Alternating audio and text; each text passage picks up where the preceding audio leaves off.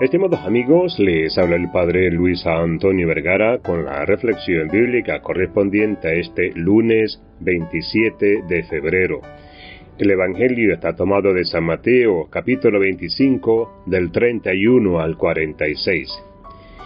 El Evangelio de Mateo, de alguna manera, es exigente.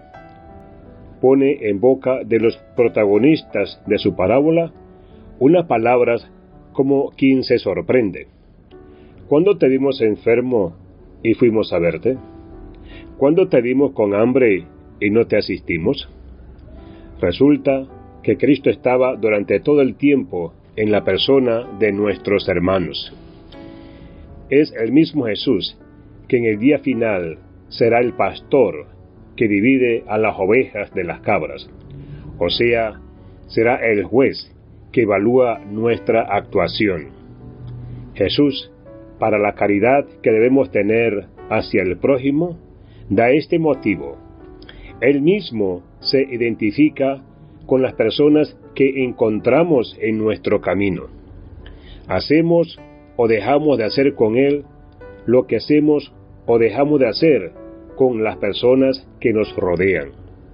Es una de las páginas más exigentes de todo el Evangelio y además se extiende demasiado.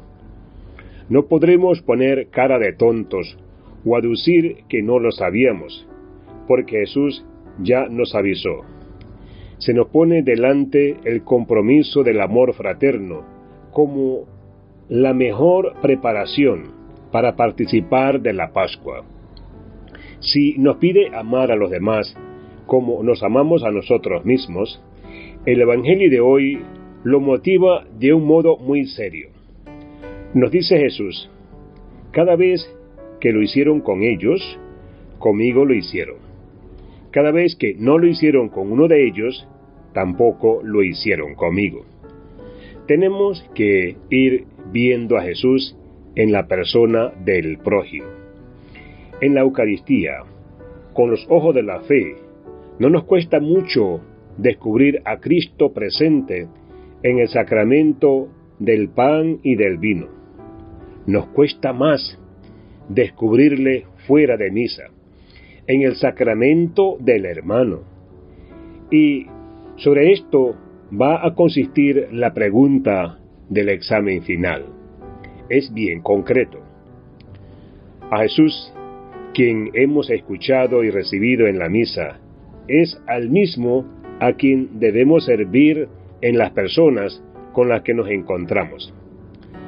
Al atardecer de la vida, como lo expresó San Juan de la Cruz, seremos juzgados sobre el amor.